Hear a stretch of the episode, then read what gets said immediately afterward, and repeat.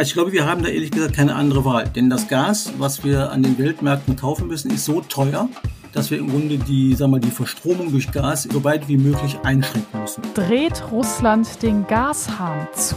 In den letzten Tagen ist deutlich weniger Gas von Gazprom durch die Pipeline Nord Stream geflossen.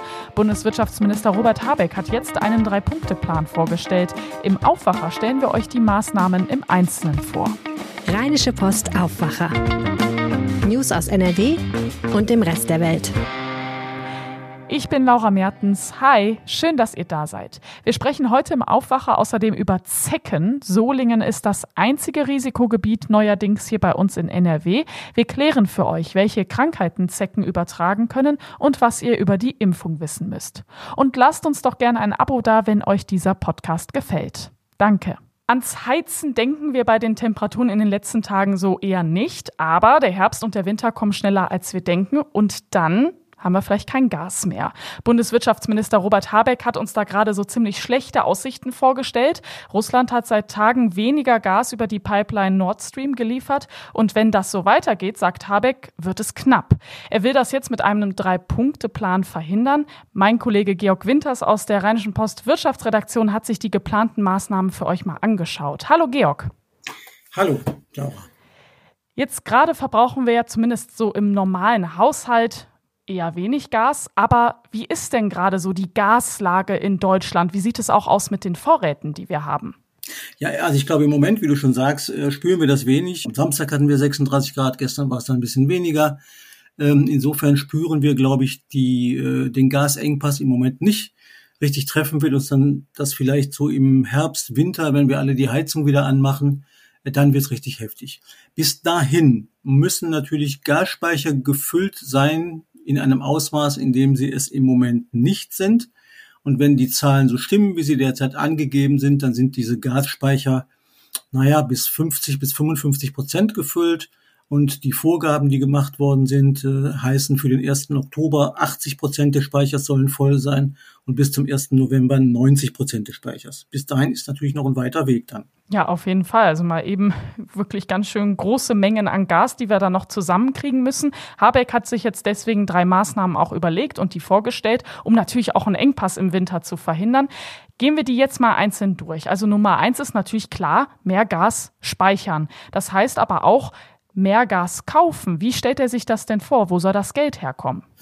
Ja, der, der Bund hat ja eine eigene Bank, eine eigene Förderbank, die KfW-Bank. Ähm, die hilft immer dann, wenn irgendwo Mann, äh, Not am Mann ist. Und die soll diesmal 15 Milliarden Euro für einen Kredit bereitstellen. Dieses Geld geht dann an die Trading Hub Europe, THE, die hat ihren Sitz in Ratingen und ist für die Gasversorgung sozusagen zuständig, die, die wickelt das alles ab. Die sollen dann eben an den Weltmärkten Gas kaufen, das mit Sicherheit noch teurer werden wird, ähm, weil Gazprom in Russland ja die Gaslieferung eingeschränkt hat und soll dafür 15 Milliarden Euro kriegen. Über welchen Zeitraum ist noch nicht klar. Ähm, aber diese 15 Milliarden Euro sollen dann dazu dienen, zusätzliche Gasmengen zu beschaffen. Der Bund hatte das ja im März schon mal gemacht. Das war ja dann kurz nach dem Kriegsausbruch. Da ist dann auch Geld für den Kauf von Gas geflossen.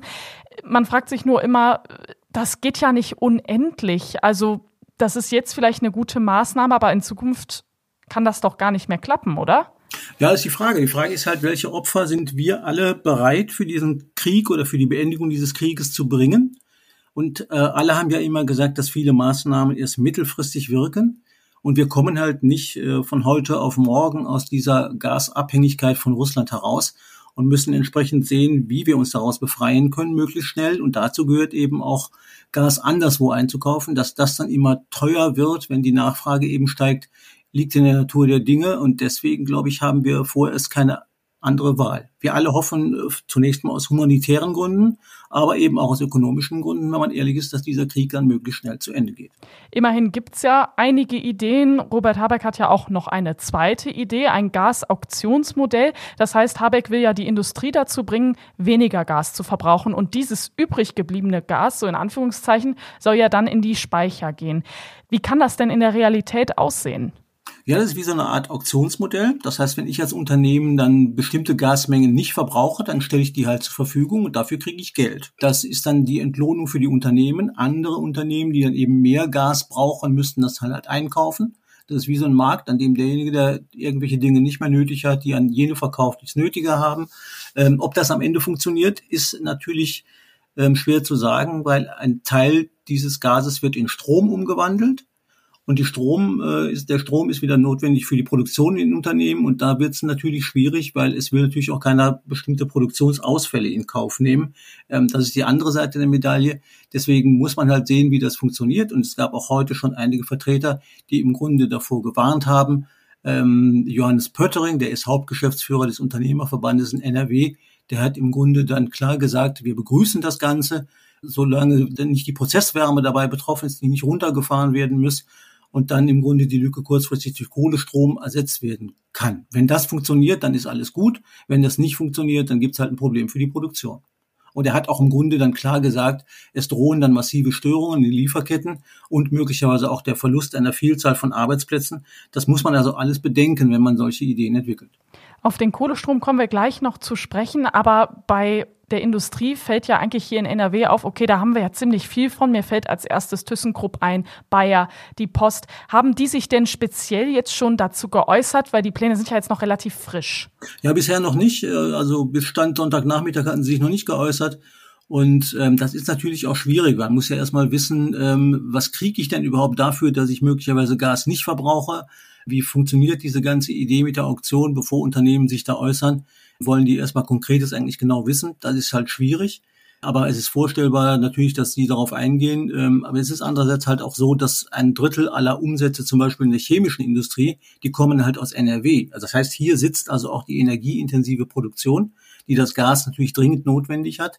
Und äh, da ist natürlich dann das größte Problem gegeben. Deswegen muss man mal gucken, was die hier sagen. Ähm, so die Region Rhein und Ruhr ist auch wegen ThyssenKrupp, du hast es gesagt, Stahl, auch eine energieintensivste Region in NRW überhaupt.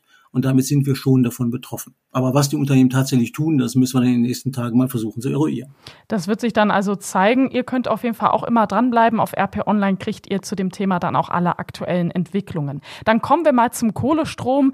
Das ist ja auch wirklich ein krasser Vorschlag für Robert Habeck, denn das erzeugt wirklich so ein schräges Bild. Also der grüne Habeck, so ein Klimaschutzminister, der setzt sich jetzt dafür ein, dass es zumindest kurzfristig mehr Kohlekraftwerke gibt. Du hast es schon gesagt, klar, irgendwie um Gas zu sparen, da muss man ja irgendwas machen. Aber wie soll das gehen? Also wo kommen jetzt auch diese Kohlekraftwerke auf einmal her?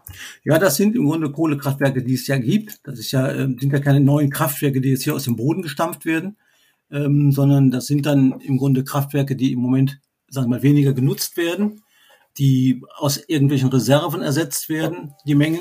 Äh, und da ist es natürlich schwierig, das erstmal so zu machen, aber es ist natürlich halt andererseits auch unumgänglich. Also wir kommen an diese Nummer, glaube ich, am Ende des Tages nicht vorbei. Und die Frage, die man sich dann am Ende stellen muss, wollen wir diesen, diesen umweltpolitischen Sündenfall in Kauf nehmen, wegen des Krieges oder nicht? Und ich glaube, da kann aus meiner Sicht die klare Antwort eigentlich nur lauten, das müssen wir tun ähm, denn es ist ja auch vorübergehend und alle, glaube ich, die sich Gedanken um die Umwelt machen, werden zumindest auch zugestehen, dass man diesen Krieg in der Ukraine so schnell wie möglich beenden muss. Ja, das ist natürlich klar. Äh, du hast es gesagt, das sind irgendwie Opfer, die wir dann eingehen müssen. Jetzt habe ich mir mal angeschaut, ähm, 2021 hat ja Gas bei der Stromversorgung schon 15 Prozent hier in Deutschland ausgemacht. Also einen größeren Anteil gibt es eigentlich nur bei der Kohle und wenn man alle erneuerbaren Energien insgesamt äh, zusammennimmt. Vor diesem Hintergrund, wie realistisch sind denn Habecks Pläne? Kann man das irgendwie einschätzen? Also ich glaube, wir haben da ehrlich gesagt keine andere Wahl. Denn das Gas, was wir an den Weltmärkten kaufen müssen, ist so teuer, dass wir im Grunde die, sagen wir, die Verstromung durch Gas so weit wie möglich einschränken müssen. Das heißt, wir haben im Grunde keine andere Wahl, als uns aus anderen Energieträgern zu bedienen. Die erneuerbaren Energien, deren Anteil ja so groß wie möglich werden soll, die können das im Moment alleine nicht leisten. Also brauchen wir wahrscheinlich auch einen höheren Anteil ähm, an Stromerzeugung aus den Kohlekraftwerken. Und deswegen halte ich diese Pläne schon für realistisch. Robert Habeck hat das ja auch nicht zum ersten Mal gesagt. Das ist ja kein neuer Plan. Der wird jetzt irgendwann mal konkretisieren müssen, wie viel dann wirklich aus welcher Quelle kommt. Wir müssen Gas sparen, sonst wird es im Winter schwierig, da Russland die Gaslieferungen weiter verringert. Bundeswirtschaftsminister Robert Habeck hat drei Maßnahmen vorgestellt, wie das gehen soll.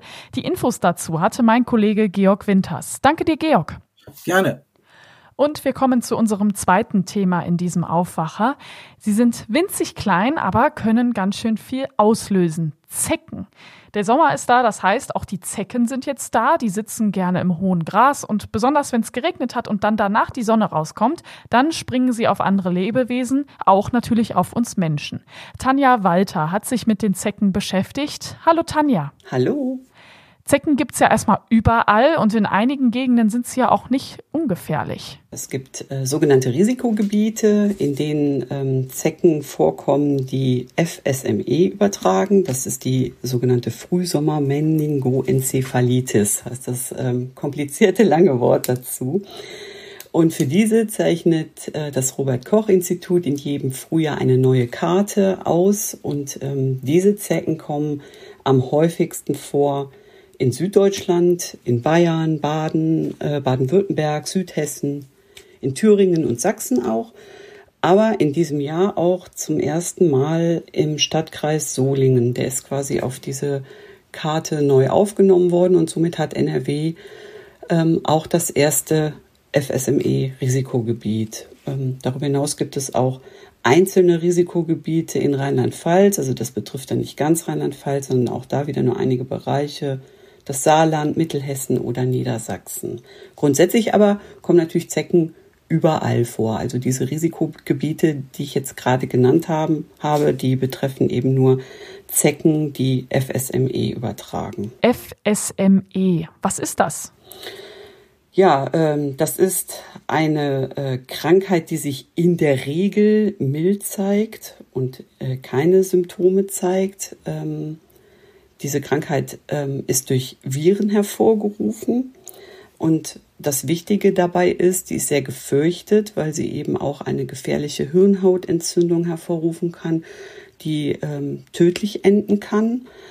Und man kann sich dagegen impfen lassen. Eine FSME-Infektion lässt sich nicht anders therapieren, also lässt sich nicht therapieren. Man kann dem nur vorbeugen durch eine Impfung. Du hast es am Anfang schon gesagt, wir haben hier in NRW jetzt auch ein Risikogebiet, die Stadt Solingen im Bergischen Land. Also eigentlich kann man ja sagen, wer jetzt dahin will, der sollte sich die Impfung ja schon holen. Ja, ganz genau. Das ist auch die Impfempfehlung der STIKO, ähm, dass sich eben die Bewohner aus Risikogebieten ähm, grundsätzlich impfen lassen sollten. Aber darüber hinaus auch Menschen, die viel in der Natur unterwegs sind, die vielleicht da arbeiten, Landschaftsgärtner oder Menschen, die viel Joggen, mitunter auch ähm, könnte es angeraten sein, ähm, Fußballern sich dagegen impfen zu lassen, ähm, weil eben Zecken gar nicht nur im, im Wald und ähm, in bewaldeten Gebieten, Hecken und sowas lauern, sondern ähm, auch tatsächlich in städtischen Parks oder auch ähm, auf Fußballanlagen. Neben FSME gibt es ja noch eine zweite Krankheit, die von Zecken übertragen werden kann, nämlich die Borreliose. Richtig, die Borreliose, die ist durch ein Bakterium hervorgerufen, die Borrelien.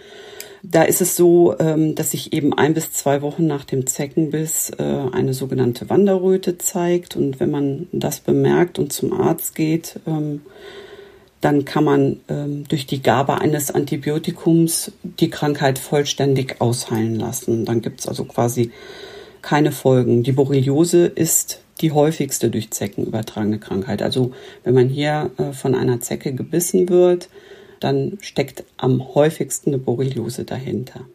Danke dir, Tanja, für die Infos. Bitteschön. Diese Meldungen werden für euch heute noch wichtig. Die AfD hat ihren Parteitag im sächsischen Riesa am Sonntagabend abgebrochen. Grund dafür war wohl ein langer Streit über die Außenpolitik und die Europapolitik. Der Parteitag hatte drei Tage lang gedauert. Am Wochenende hat es ein großes Chaos am Düsseldorfer Flughafen gegeben. Die Lage werde sich aber nicht wirklich entspannen, heißt es. In NRW beginnen schon nächsten Montag die Sommerferien. In Krefeld startet heute der Prozess um einen dreisten Autodiebstahl. Der Angeklagte soll drei Autos mit einem Abschleppwagen gestohlen haben, dann soll er sie an eine Schrottpresse verkauft haben.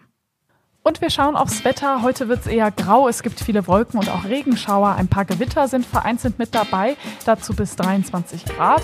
Morgen wird es wieder schöner und sommerlicher mit viel Sonne, ein paar Wolken und die Temperaturen, die klettern auch noch mal etwas nach oben. Dann 24 bis 27 Grad in der Spitze. Und das war der Aufwacher vom Montag, dem 20. Juni. Ich bin Laura Mertens. Ich wünsche euch einen schönen Start in die Woche. Bis dann. Ciao. Mehr Nachrichten aus NRW gibt's jederzeit auf RP Online. rp-online.de